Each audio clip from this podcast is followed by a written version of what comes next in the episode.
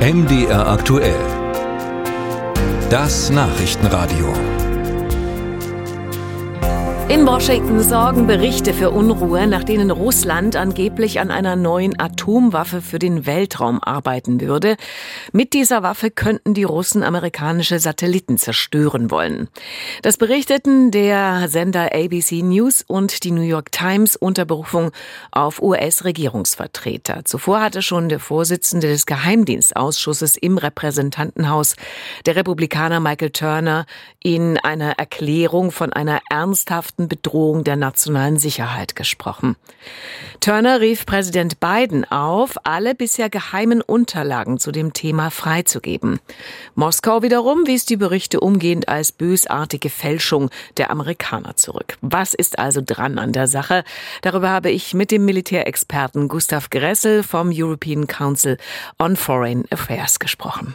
Herr Gressel, für wie wahrscheinlich halten Sie es, dass Russland an Atomwaffen für den Weltraum arbeitet? Im Grunde ist es relativ wahrscheinlich, dass sie das tun. Die Frage ist natürlich, welche genauen Spezifika hat dieses Waffensystem, an dem sie arbeiten.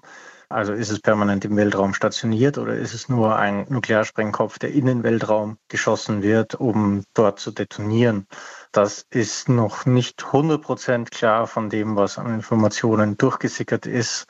So wie es aus meiner bescheidenen Lesart ist, arbeiten Sie an einem nuklearen Sprengkopf für eine Antisatelliten- bzw. Raketenabwehrwaffe.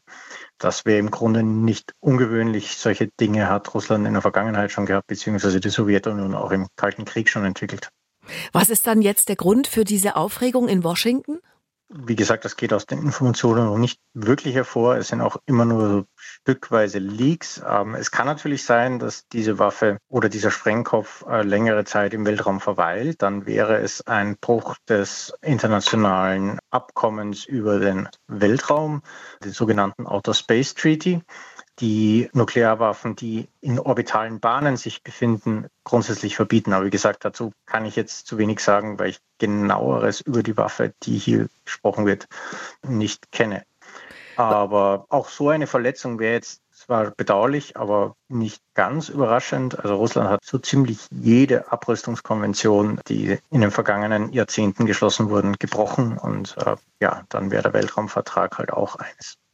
Warum bräuchte man überhaupt Atomwaffen, um Satelliten zu zerstören? Geht das nicht auch mit konventionellen Waffen?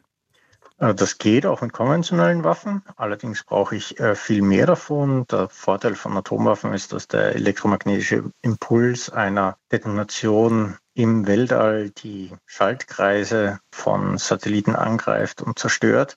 Äh, in dem Sinn kann ich eine große Wolke an Satelliten, die sich gerade nicht nur in unmittelbarer Nähe, sondern auch ein bisschen in weiterer Nähe dieser Detonation befinden, zerstören. Und gerade bei weltumspannenden Satellitennetzwerken wie etwa GPS kann ich damit natürlich mit einem Sprengsatz oder mit einer Rakete sehr große Lücken reißen.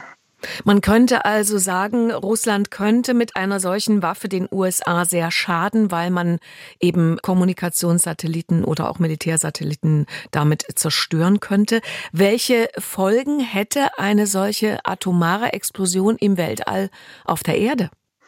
Auf der Erde würden sich die unmittelbaren Umwelteinflüsse gering halten. Die Reste dieser Detonation verbleiben großteils im Weltall, zerstreuen sich dort über große und weite Distanzen. Aber natürlich das Problem ist, dass diese Waffe, wie gesagt, eine, eine Flächenwaffe quasi im All ist und ja nicht nur militärische Satelliten, sondern alle möglichen Satelliten in der Umgebung oder in, in der Reichweite des elektromagnetischen Impuls zerstören würde. Und damit wären natürlich unzählige zivile Satelliten äh, mit betroffen. Und wir verwenden ja Satelliten von der Wettervorhersage bis zum Lenken von ferngesteuerten Systemen, Fernsehkommunikation, allen möglichen. Das heißt, der Kollateralschaden einer solchen Detonation auf die zivile Weltrauminfrastruktur, der wäre natürlich erheblich.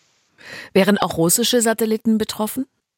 Natürlich wären auch russische Satelliten davon betroffen. Allerdings ist die russische Armee im weit geringeren Maße abhängig von weltraumgestützten Assets. Also man verwendet zwar GLONASS als Alternative zu GPS, aber viele russische Waffen haben konventionelle Lenksysteme, die jetzt nicht auf GLONASS angewiesen sind.